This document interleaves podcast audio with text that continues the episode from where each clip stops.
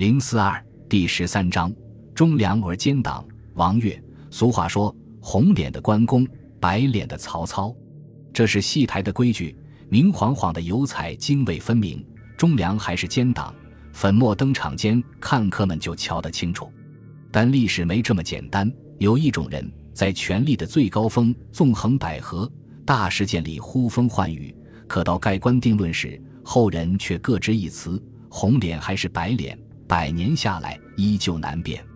比如明朝成化年间重臣。大明王朝兵部尚书兼督察院左都御史咸宁伯王岳，他在今天的知名度不算高，当时却是高光人物，身兼国防部长和司法部长两职，位高权重。大明朝近三百年，因战功而封爵的文臣仅三人，他是其中之一。踏破贺兰山阙，大英雄岳飞的梦想，他不动声色地做到了。凶横的蒙古骑兵。对他敬畏万分，尊称他金牌王。宪宗实录记载：以岳上阵，敌不战而奔。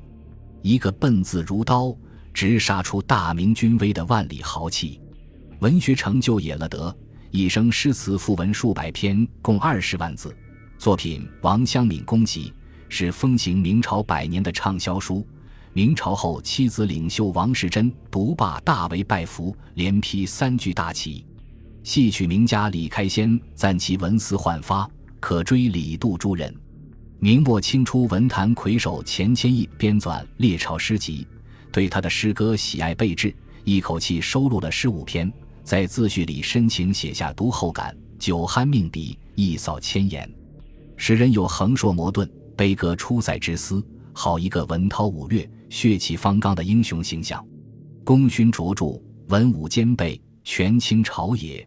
这是高光里的王岳，只是名声。生前身后的骂声都多。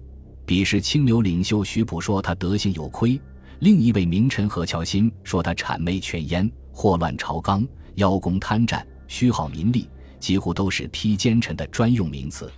在世的时候，言官弹劾他的奏折推成山；百年以后，明末文人张溥大笔一挥，把他列进了逆烟录。于是，高光的他有多张不同的脸。